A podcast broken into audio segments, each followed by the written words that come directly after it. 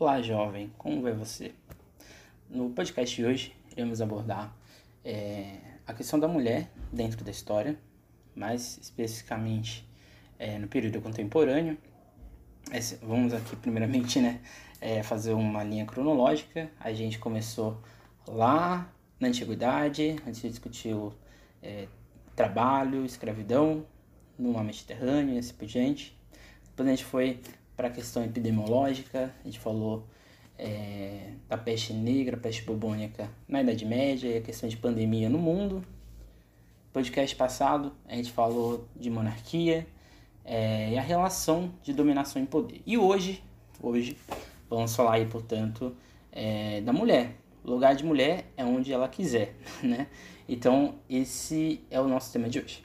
Primeiramente, é, aqueles recados básicos de sempre. Não deixe de seguir a gente no Spotify para vocês terem é, notificações, para vocês é, saberem o que a gente está produzindo. Não deixe de acessar o nosso site, onde a gente encontra os textos dessas, é, dessas aulas no podcast. É, então, acesse lá, História Geral CPV 3.webnode.com, ok? O sucesso ou ou a continuação desse trabalho depende também é, aí do interesse, da procura de vocês sobre. E não deixe de seguir a gente no Instagram, ok? Lá é você, se você não tem Spotify ou algo do tipo, lá no Instagram você pode receber a notificação ou aparecer no seu feed quando o vídeo foi lançado, ok? Então o tema da aula de hoje vai ser sobre é, a mulher na história. Especificamente a gente vai abordar uma termino, um termo científico usado para a mulher, no caso o termo seria histeria. A gente vai falar do filme Histeria, mesmo nome, é de 2012, e a gente vai fazer uma reflexão histórica. Hoje, no nosso podcast, temos uma convidada, uma amiga minha, é, federal, estudou comigo em Ouro Preto, Jéssica Romero, jornalista, é, ativista feminina, ativista do movimento popular é, no Brasil, na região de Ribeirão Preto, Belo Horizonte, assim por diante, além de jornalista produtora de conteúdo, seja no Instagram ou no LinkedIn e assim por diante. E mais por fim a gente vai ter essa reflexão, essa discussão junto com ela, ok? Primeiramente, o que é histeria? Né? O contexto da histeria, o termo, vem do grego é, histéria e foi remodelado na França, é, onde o estudo de histeria foi aprofundado. Na França, ganhou o nome de histeria. É, o termo histeria, então, vem do grego e seria uma doença feminina que altera o fluxo de sangue no útero. Então, de certa maneira, seria o que, né? Há uma grande... Um, dentro da parte vaginal da mulher, haveria um fluxo intenso de sangue. Esse fluxo intenso de sangue geraria ou gerava algumas doenças e as primeiras identificações de que isso acontecia foram na Grécia. Depois da Grécia, é, esse termo, essa terminologia passou a, a, em diante, foi ali para a Idade Média, foi para o período moderno, até chegar no século XIX, no período contemporâneo, essa transição do 19 para o 20, quando aí sim o termo vai ser não só aprofundado em estudo, como ele vai cair em desuso. É, algumas possíveis é, alterações que esse, esse fluxo intenso de sangue acontecia é, geravam, por exemplo, paralisias, cegueiras, sudez, ou seja, é, era diagnosticado como uma neurose. Porém, na Idade Média, a condição, ou esse, esse fluxo grande da histeria, ele era diagnosticado por um outro viés, que era exatamente da possessão, uma possessão diabólica e ou feitiçaria. É simplesmente ter em mente que a condição do corpo na antiguidade ela era diferente na condição do corpo na Idade Média. A gente já discutiu algumas vezes aqui que na antiguidade é, o corpo ou a relação corporal entre pessoas do mesmo sexo ou de sexos diferentes era uma coisa normal do cotidiano. Porém, no período medieval, mas já no final do Império Romano do Ocidente, quando aí sim a Igreja Católica se torna hegemônica, como poder não só político, mas principalmente social, o corpo ele vai começar a ser, como podemos dizer, é, casto. Então, o homem tem o seu corpo ali individualizado e a mulher também tem o seu corpo ali individualizado.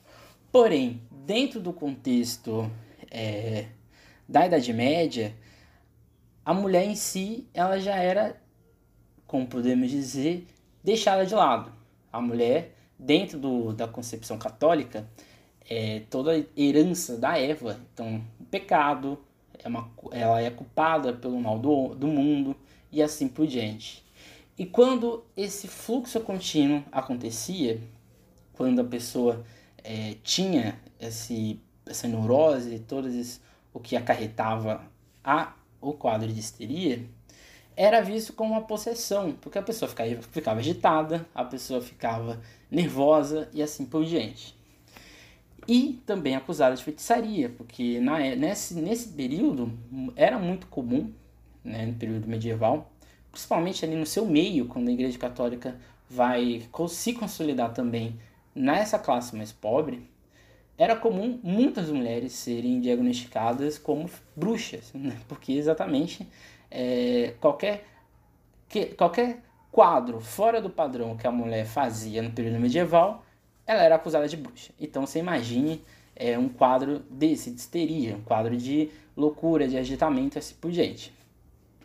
É, e no presente, o termo já, já tem uma conotação errada, uma conotação, conotação é, negativa e de alarmismo. Então, é muito importante você sair com essa reflexão.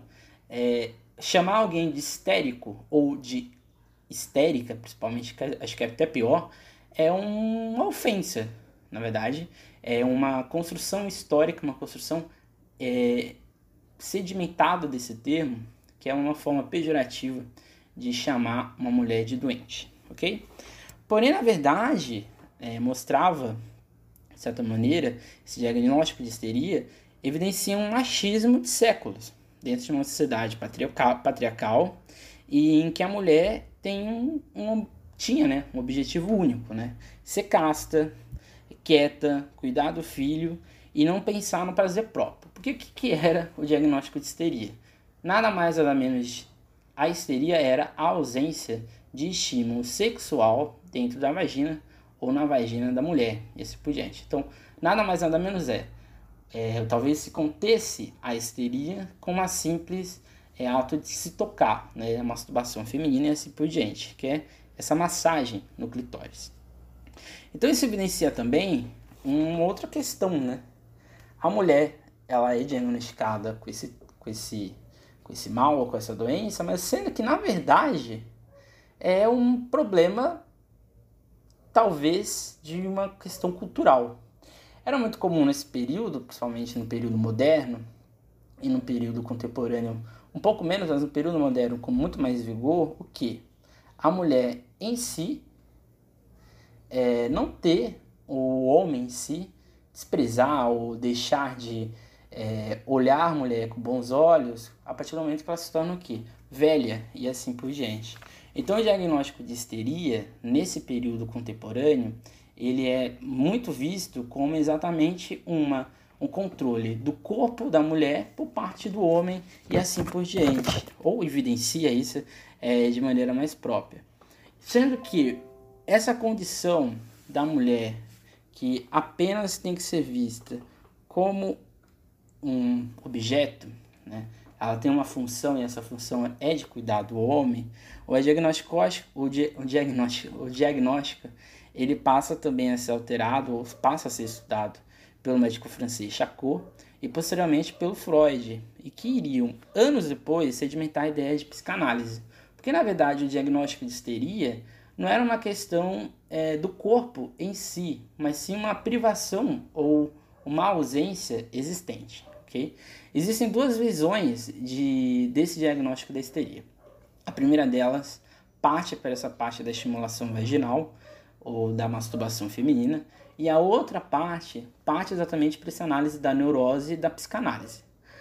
Ambos os, ambos os dois, né, é, as duas partes, estão totalmente direcionados na construção ou na sedimentação de um machismo, ok? de uma visão, de uma visão dessa mulher ou da mulher, principalmente nesse período moderno em diante, apenas com um objeto, ok?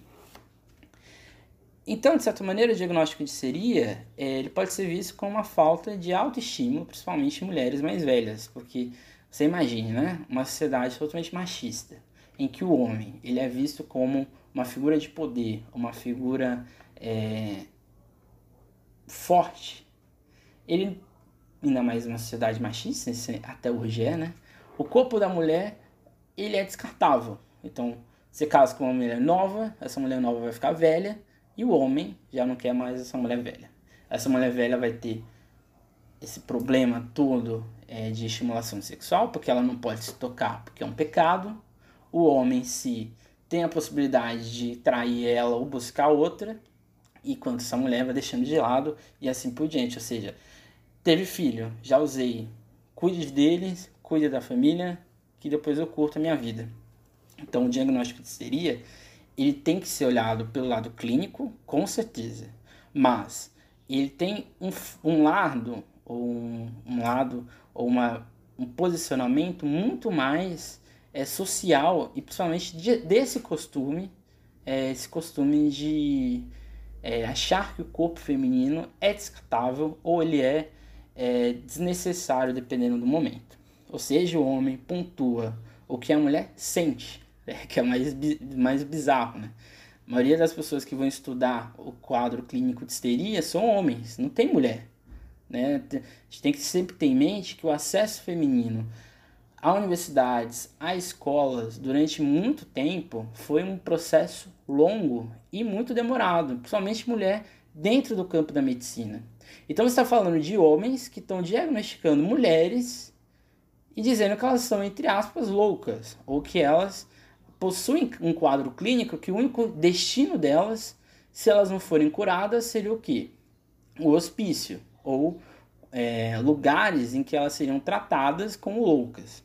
Então, assim era comum ocorrer a massagem é, da vagina como meio de conter o quadro, o que é super machista, né? porque você imagine a invasão de um homem entrando, né, colocando a mão dentro do corpo da mulher, né, e nada mais nada menos que ali é, diminuindo o fluxo e assim por diante.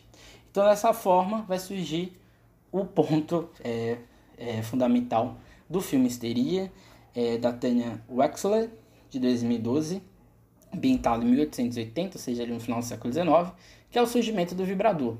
O surgimento do vibrador ele é uma incógnita. Ninguém sabe, ninguém sabe como ele surgiu, mas todo mundo sabe para que ele era usado. Né? O vibrador em si ele tinha uma função corporal, que era exatamente é, bons fluidos. Então ele era usado, por exemplo, para insônia, para paralisia, epilepsia, vômitos, dores de garganta. Embora alguns sejam um pouco céticos, é, o corpo da o corpo, a parte sexual do vibrador nunca foi usada. Ele foi usado apenas no século XX. Aí sim, quando o uso do vibrador na parte da medicina ele já não era tão usado. Então o, o vibrador ele surge como um quadro clínico de conter dores ou de relaxar o corpo. Ele é usado, embora isso seja um pouco. É, não tem muitos estudos sobre o uso, mas provavelmente ele também era usado no quadro de histeria. Talvez não para causar um alívio total, que seria é, a parte aí sim é, do gozo ou algo do tipo. Mas provavelmente ele era usado como um estímulo, ou exatamente para relaxar ou diminuir esse fluxo do sangue.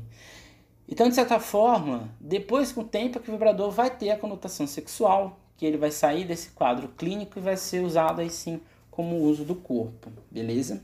O filme de 2012, ele é um filme super interessante, é, eu recomendo né, a vocês é, assistirem, porque ele trata, embora seja uma história 50% verdadeira e 50% fictícia, eu acho que é o 50% fictício que faz o filme ser muito interessante. O primeiro ponto dele é, é o questionamento de ciência. A gente está falando de uma Inglaterra é, do final do século XIX, em que a medicina em si ainda era muito complicada ou ainda estava num processo de transição. Entre um, um corpo médico muito antigo, daquela ideia de que não existia germes, na ideia de que não existia micro-organismos que faziam do, o corpo ser afetado. Questões de higiene não existiam, então não usavam-se luvas, não usavam-se aventais, você chegava com a roupa do corpo saindo da rua e assim por diante. Era uma época em que a faculdade de medicina, o hospital, era do lado do que? De um cemitério. Quem aqui foi, ou está, ou vai estudar na faculdade de medicina da USP, vai perceber que na frente da faculdade de medicina da USP tem um enorme é, cemitério. Isso era muito comum, porque você, a pessoa quando ela era cometida por uma doença muito grave, não tinha às vezes nem forma ou nenhum jeito de fazer com que ela se, ela se cure. Então a única forma era o quê? Já levar ela direto para a funerária. Não é, é para o cemitério. Não é à toa que quase todo hospital tem o que do lado? Uma funerária. É uma tradição inglesa é, desse período. Então esse caráter entre o antigo e o moderno, do, do médico jovem que chega com sabão para lavar a mão sempre, é, com avental, com preocupação de higiene, com preocupação de lavar ou de é, cuidar de qualquer ferimento, aparece muito no filme. Mas talvez a condição feminina que se, é, que se mostra, ou que se evidencia no filme é fantástica. Existe uma contradição entre uma mulher casta, uma mulher que toca piano, uma mulher que estuda é, questões de mulher, ou seja, é, lar, família, cuidar do filho e assim por diante. E do outro lado, uma outro tipo de mulher, essa mulher que é tida como histérica, ela vai para o tribunal, ela quase é diagnosticada com histeria, e para ela deixar de ser diagnosticada com histeria, tem que vir um homem para dizer que ela não é, então já começa um problema. Mas essa mulher, né, que no caso é uma das filhas do, do médico principal, essa mulher, é, ela é da classe operária, ajuda os pobres é, do, do distrito ali industrial, trabalha com processo de educação de crianças, ou seja, de alfabetização e de contagem, seja multiplicação, adição e assim por diante. É uma mulher totalmente direcionada para uma mudança que tinha que haver em sociedade e assim por diante. E além dessas duas, existe um outro tipo de mulher, que é essa mulher que é vista apenas como uma libertina, ou a mulher que não tem é, respeito em sociedade. E que no filme ela é usada como a primeira pessoa a, a, a usar o vibrador. Então, de certa maneira, também existe uma condição de trabalho e de marginalização. Porque essa filha do doutor, que está mais para esse lado da mulher independente ali dessa Inglaterra do século XIX, ela está muito mais preocupada com a condição de trabalho dessas pessoas, seja de homens ou mulheres, e nessa marginalização que já está ocorrendo e que nunca mudou. Acho que esse é o principal ponto. Então o filme e esse diagnóstico de histeria pode parecer uma loucura, uma viagem. Nossa, professor, por que está falando disso, né? Mas isso mostra como cientificamente ou historicamente ou qualquer quadro existente na sociedade, a mulher sempre foi posta ou sempre foi é, colocada, definida como uma pessoa com problemas, uma pessoa que tem erros ou que sempre é vista como mal e assim por diante. Então a ausência é, da mulher de uma representação positiva, ela se ambienta em vários, em vários aspectos. O primeiro deles talvez seja no processo educacional, o pouco, a pouca representação positiva na mulher, ou o pouco fetichismo que ou o grande fetichismo que existe, por exemplo, a ideia da rainha, por exemplo, Cleópatra, nunca se fala de quem é Cleópatra, se você parar para pensar. A gente só sabe que Cleópatra era amante do Marco Antônio, que ela tinha hábitos exóticos e assim por diante. Ou a rainha Elizabeth, na Inglaterra, que era uma mulher vista como traços de homem, que não sorria, que não tinha filhos e assim por diante. Então, historicamente, a mulher ela é posta ou com uma pessoa tirânica, ou com traços masculinos, ou ela, ou ela é exotizada, ou quando ela tem um protagonismo, ela é colocada ao lado de um homem, que este homem é uma espécie de tutor dela. A gente pode pegar, por exemplo, a Anita Garibaldi, no caso do, da, da unificação italiana, e aqui mesmo no, no Rio Grande do Sul, na, na Revolução Farroupilha, ela não tem representação, se você parar para pensar. Ela existe, ela está ali, porém, ela sempre está legitimada pelo quem? Pelo seu marido, pelo seu amante, que é o José Garibaldi. Se a gente for pensar o caso da Olga Benário, a gente sempre fala da Olga Benário ao lado do marido dela, mas a gente nem sempre coloca ela como uma figura protagonista, protagonista da sua própria vida.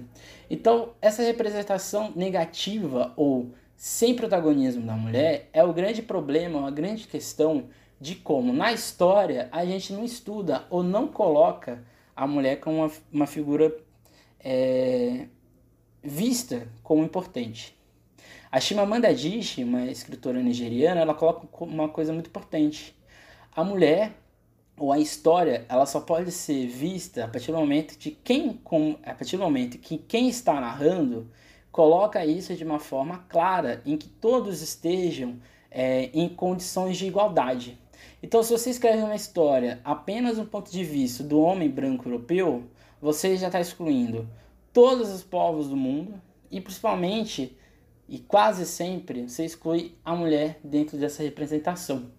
Então, citando aqui o discurso da Vangari Maathai, é, que foi Prêmio Nobel da Paz em 2004, ela coloca aqui: quanto mais perto do topo, menos mulheres encontramos. Que é exatamente isso se a gente for pensar na história, né? A assetiva mostra ou se endossa quando a gente vai analisar historicamente, na antiguidade, na, na Idade Média, no período moderno, no período contemporâneo. Então, se a gente for pensar no período é, a mulher dentro da história, ela está quase sempre numa submissão que é ou forçada, ou seja, ela tem que fazer isso porque senão ela vai sofrer alguma sanção, ou ela é convencida a ter que aceitar porque ela não tem outro destino. Então, de certa maneira, é, citando aqui o Xenofonte, ele diz o seguinte: que a mulher viva sobre uma estreita vigilância, veja o menor número de coisas possíveis, ouça o menor número, é, o menor número de coisas possíveis e faça o menor número de perguntas possíveis, ou seja, a condição de uma mulher que ela tem que estar totalmente é, direcionada para a geração de vida e para a esposa de cuidar do marido. E se a gente for analisar, é, é uma condição que acontece até hoje, né? A visão de que a mulher tem que ajeitar o homem, ou a mulher tem que ser a única responsável por uma criança e assim por diante. Então, se torna também no período medieval algo religioso. O homem como superior, o homem como uma figura de cavalaria, o homem como uma produção ou como um único direcionador de saber, e a mulher como um pecado, o que colocou a ideia de culpa de um fado. Se a gente for pegar a ideia do Adão e Eva, o que, que é a ideia do Adão e Eva? É a culpa do Adão ou a culpa da Eva? É a culpa da Eva, porque é ela que vai fazer a tentação. A Eva, ou a mulher, é vista como uma figura de cobra, uma figura perversa, ou uma figura que é, ou desloca o homem do seu saber ou do seu ponto natural se é que existe um ponto natural. E também, no caso, uma castração sexual. A ideia de que a mulher não tem nenhuma estímulo ou não tem nenhuma possibilidade de ter alto prazer. Então, no período moderno, se cria assim a mulher como um preço a ser pago. A ideia do dote, a ideia de você é, pagar o marido ou o marido pagar o pai da família pela aquela mulher e assim por diante, e com acordos. Então, a mulher em si se torna o quê? um negócio de manter uma boa imagem e de produção. Então é um duplo operante de acomodação e abuso sexual, em quem seria, no caso, no período medieval, essas loucas, essas histéricas e assim por diante.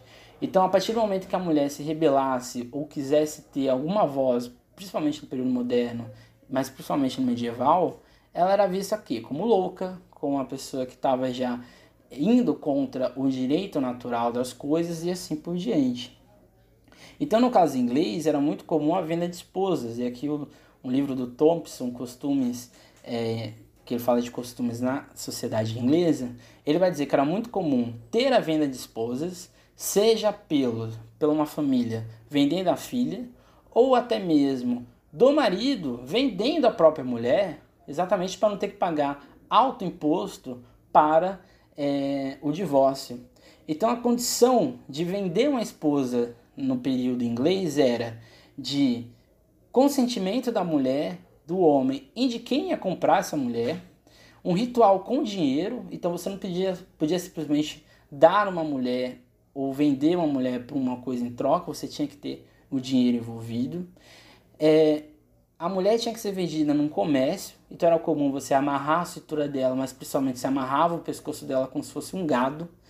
Essa mulher era vendida normalmente em leilão de animais, então você já vê aí como era uma coisa super perniciosa. E além disso, essa presença da corda, a corda como uma, uma, um instrumento de controle, de amarrar essa mulher. Então, no século XIX, aí sim, já com o advento da Revolução Industrial, com o advento da Revolução Industrial, a gente vai ter então essa mudança de perspectiva, porque a mulher ela tem que sair do campo, né, toda a, classe, a, a população inglesa e a, boa parte europeia sai do campo e vai para a cidade. E ao ir para a cidade, a gente vai ter o que? Aglomeração urbana e essa mulher vai ter que trabalhar. Só que tem uma grande questão e é que a gente vê o, ainda como existe essa condição do trabalho da mulher, a condição do trabalho histórico da, da mulher como inferior.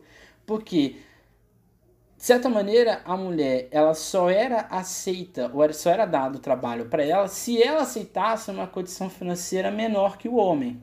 Então vamos supor, o mesmo trabalho de operação de máquinas que uma mulher fazia, que o homem fazia, que custava, sei lá, 100 reais a mulher, no caso, ela só iria trabalhar se fosse menos de 100.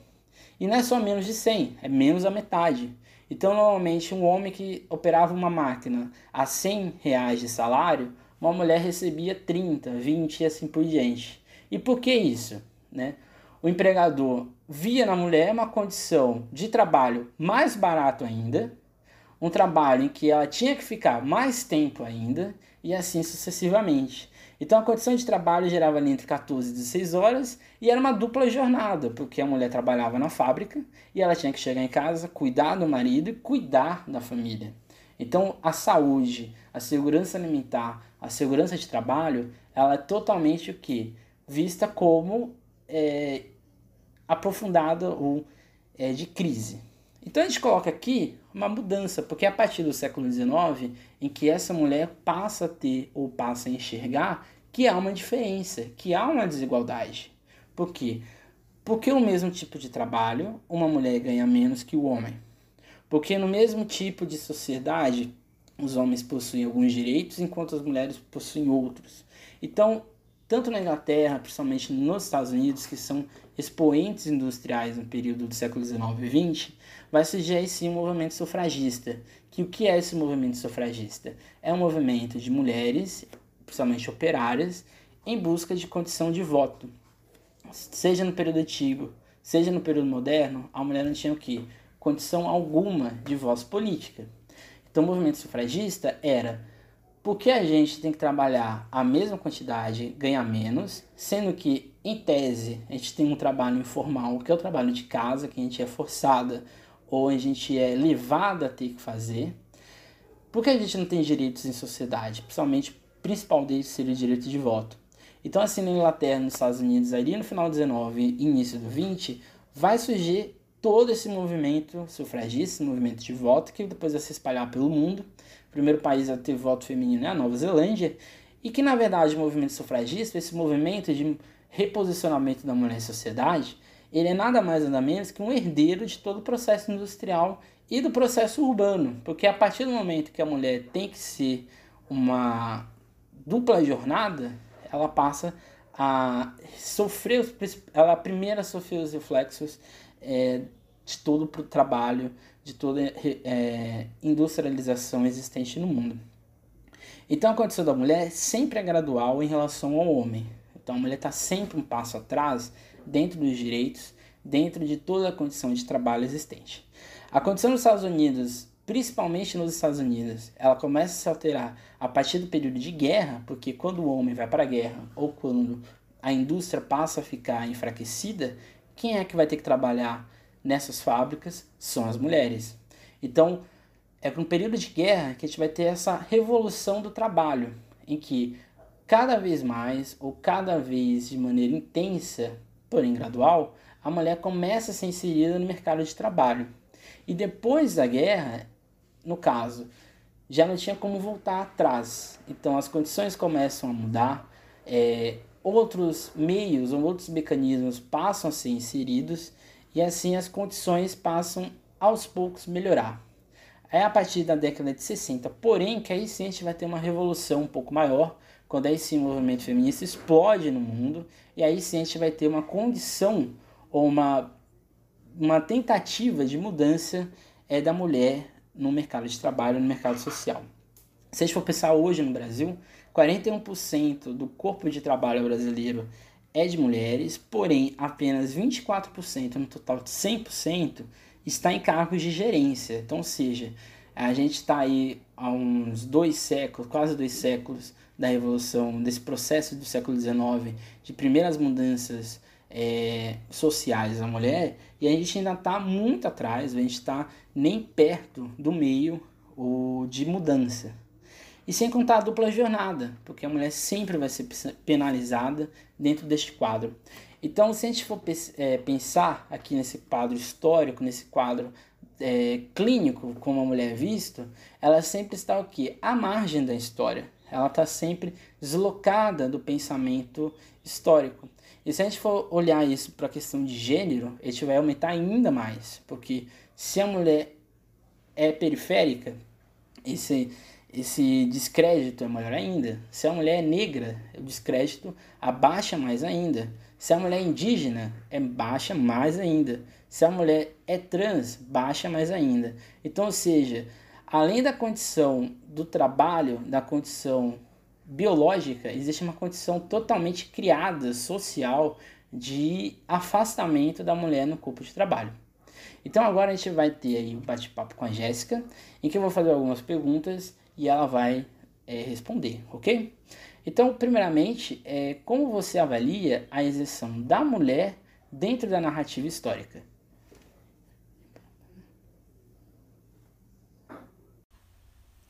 Bom, eu acho que essa discussão parte do pressuposto de que a história sempre foi escrita por homens brancos e essa é a perspectiva geral que todo mundo acessa. É uma narrativa única e que fez o mundo ser como é, né? Que moldou pensamentos durante séculos.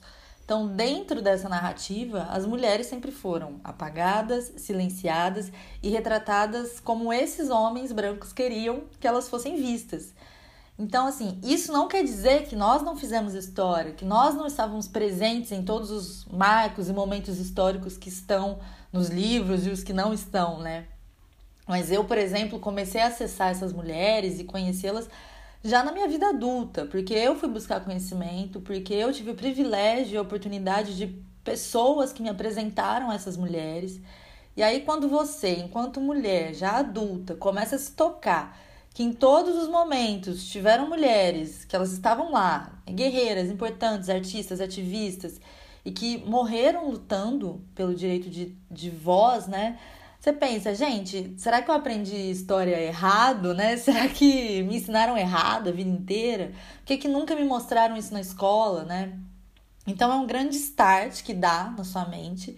E a partir daí não tem como mais você enxergar qualquer episódio histórico sem pensar, né? Qualquer episódio em que só aparecem homens a narrativa sem pensar e sem se perguntar, tá, mas e aí?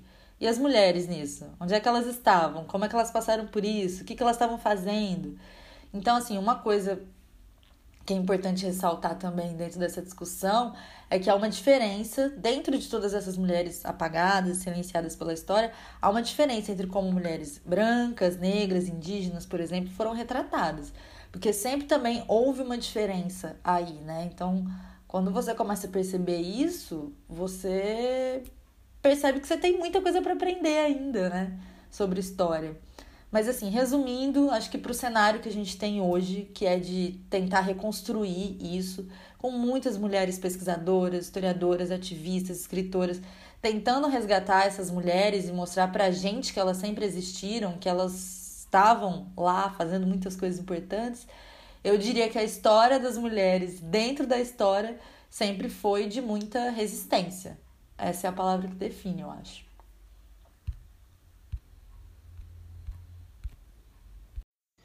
E dentro disso, é, analisando o contexto do trabalho, seja no período industrial ou de hoje, como você enxerga a mulher dentro dessa realidade? E além disso, o racismo e o preconceito podem agravar possíveis desigualdades? Bom, eu acho que essa é uma pergunta muito difícil, porque a gente tem que partir de alguns pontos, né? Que é o que é trabalho dentro de uma sociedade capitalista.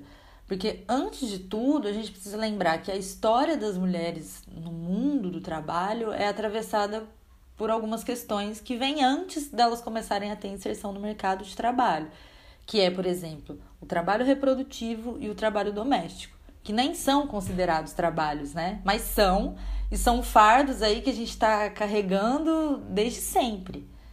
E outra questão aí também é o racismo, porque mulheres negras e brancas nunca, nunca partiram do mesmo lugar nessa corrida rumo ao mercado de trabalho, né?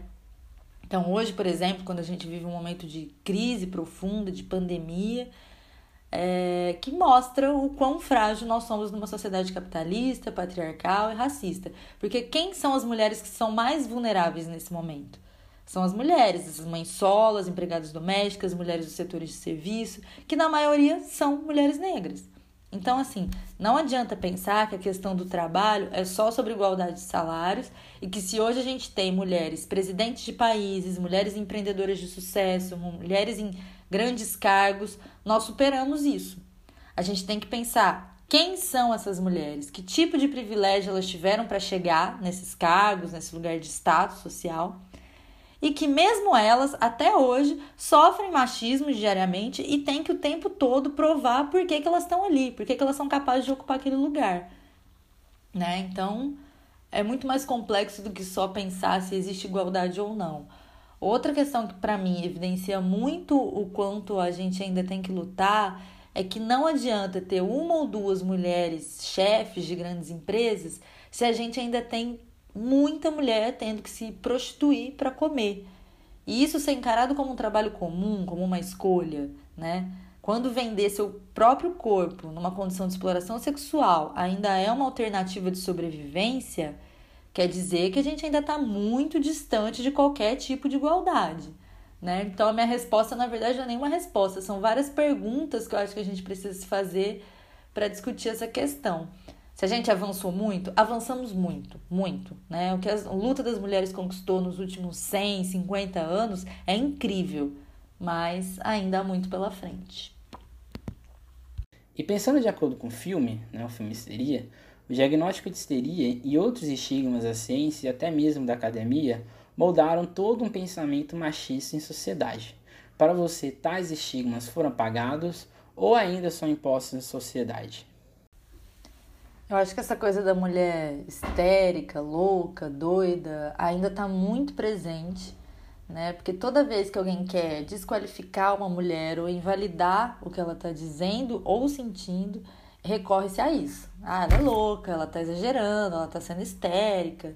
E isso desde coisas pequenas, assim, no nosso dia a dia, até em casos muito sérios, quando, por exemplo, quando uma mulher denuncia um estupro, né? Então, assim, desde situações dessas de extrema violência até em outros casos, assim, numa reunião de trabalho, num espaço em que está se discutindo política, né? Quando uma mulher se coloca de maneira firme, coisa que os homens fazem o tempo todo e são vistos com admiração, são vistos como grandes líderes, né? São vistos como pessoas admiráveis.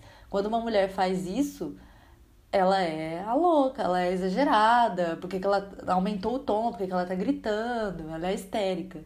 Né? Então acho que isso tá muito presente ainda, é, muitas vezes de uma maneira velada, numa brincadeirinha, né, numa piadinha, ah, hoje ela tá de TPM, né?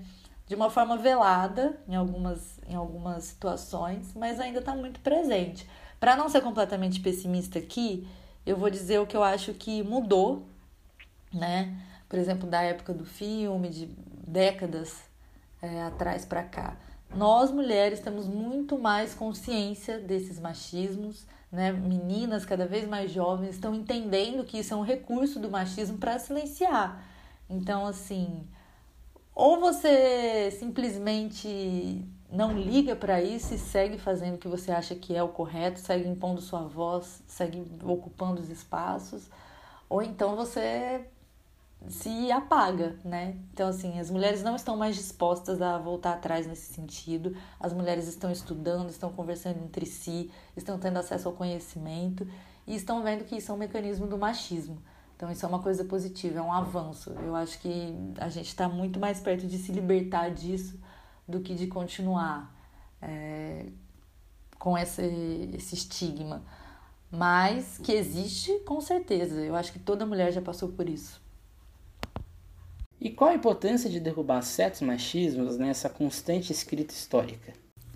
Eu acho que se hoje a gente chegou até aqui, se hoje eu tenho a oportunidade de estar aqui falando enquanto mulher, enquanto jornalista, sobre história, é, sobre questões tão importantes, é porque outras mulheres lutaram antes de mim, abriram um caminho né, para a minha geração, assim, lutaram e muitas vezes morreram é, para que hoje a gente tivesse voz né? Então, o tempo agora, né? Não sei como definir isso na história, mas o tempo agora de hoje é sempre o tempo ideal para lutar, para resistir, para se colocar, né? E cada mulher tem que entender qual é a sua missão, quais são os seus recursos, quais são os seus, seus limites, suas possibilidades, né? Dentro desse processo de transformação constante que a gente está vivendo. Quando eu olho para trás, eu vejo quanto a gente evoluiu, quanto a gente conquistou enquanto mulher. E quando eu olho para o futuro, eu tenho uma visão muito positiva também, de que a gente pode deixar um legado para as próximas gerações, de que a gente está abrindo caminhos, cada uma da sua maneira, dentro da sua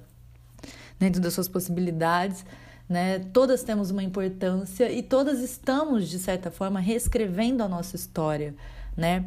A importância disso, eu acho que é alcançar uma sociedade em que a mulher seja vista como seja tratada como ser humano, que não não é o que acontece ainda, porque é, no meu conceito, na minha ideia de, de liberdade, de dignidade, de equidade, enquanto mulheres é, são estupradas, torturadas, caladas, enquanto mulheres sofrem violência doméstica, enquanto mulheres são as únicas responsáveis pelo cuidado com os filhos e são abandonadas pelos homens.